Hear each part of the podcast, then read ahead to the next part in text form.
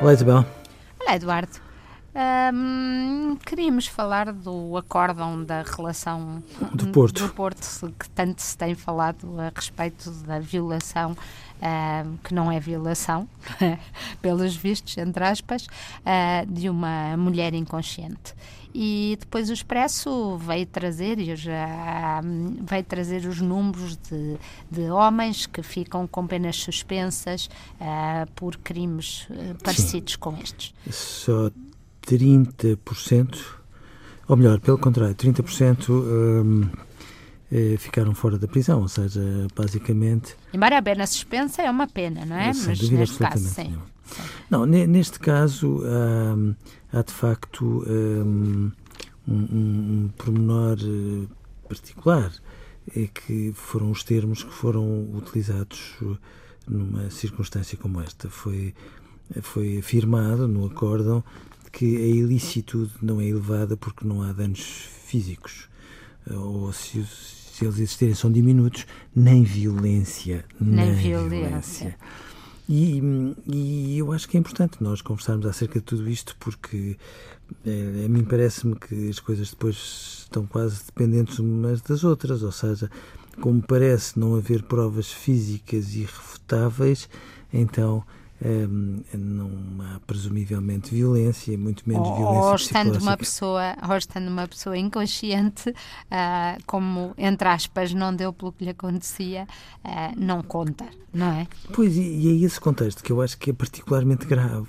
Ou seja, quando um tribunal não é, de facto, um promotor do bom senso, e quando um tribunal tem dificuldade em perceber aquilo que é a violência física e o dano que daí decorre, ou seja, tem, percebe o que é violência física, não percebe o que é violência psicológica, pelos vistos, e tem muita dificuldade em perceber que uma circunstância como esta vai provocar um dano para toda a vida, porque, como se compreende, às vezes nem sempre aquilo que é o mais uh, doloroso e o mais fantasmático, aquilo que nos persegue mais por dentro, nem sempre é aquilo que nós conseguimos visualizar, mesmo que o façamos de uma forma traumática, como uma espécie de, de filme que se repete interminavelmente às vezes é aquilo que está na obscuridade e que nós percebemos que existiu, que às vezes nos penaliza porque nos somos levados a perguntar mas porquê que eu não reagi, porquê que eu não acordei, e é nestas circunstâncias que eu tenho muita dificuldade em perceber este acordo, porque de facto é preciso uma violência absolutamente sem fim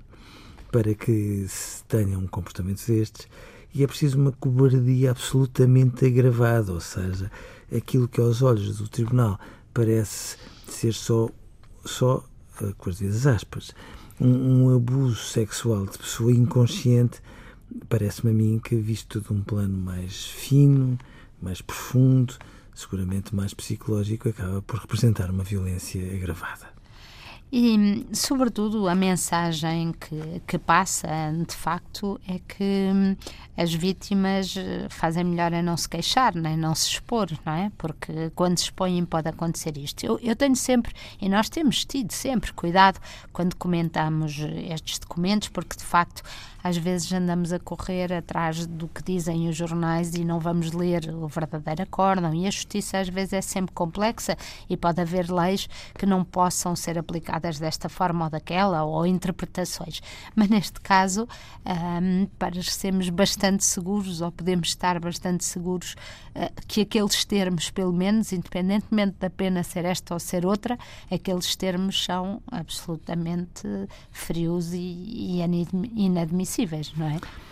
Mas eu acho que sim, seja como for, eu às vezes pergunto-me se a vítima inconsciente que foi abusada, se tivesse sido um homem, se uh, a leveza dos comentários seria igual. Tenho medo que porventura não fosse. Eduardo, não sei, não sei, não sei se isto é uma questão de género, porque acho que os homens provavelmente lembra-se há uns anos uh, tristes em que uh, houve um rapazinho que foi abusado sexualmente sim, e que o juiz sim. decidiu que por ele ter tido uma ereção, uh, afinal já não era já não era um crime. Portanto, eu não sei se a sexualidade dos homens nesta situação seria seria pelo contrário. Imagino que era chegar ao tribunal e dizer que uma mulher tinha abusado de um homem inconsciente. Diziam, haha, isso não faz diferença nenhuma ao homem.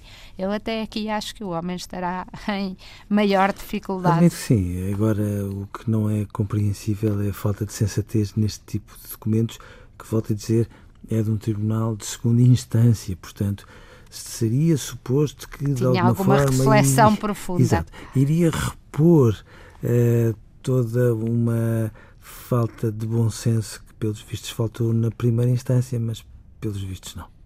Adeus, Eduardo. Adeus, Isabel.